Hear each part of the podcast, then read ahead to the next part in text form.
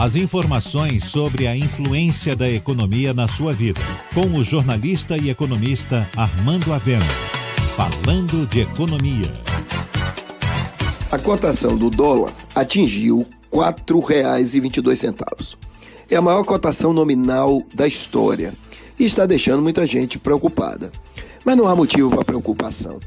O dólar está subindo porque o fluxo cambial está negativo isto é, está saindo mais dólar do país do que está entrando.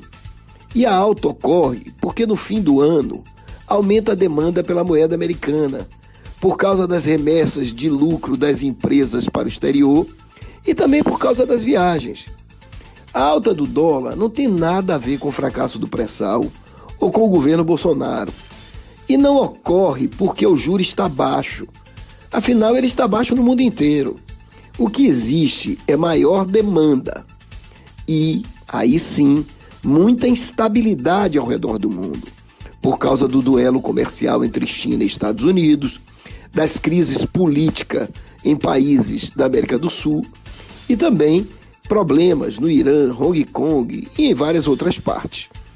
Quando o mundo está assim, todos os investidores correm para o dólar, que ainda é a moeda mais segura do mundo.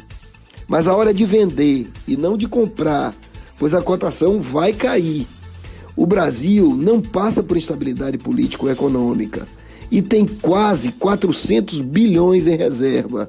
E o Banco Central tem instrumentos para não deixar a cotação se elevar exageradamente. Você ouviu Falando de Economia, com o jornalista e economista Armando Avena.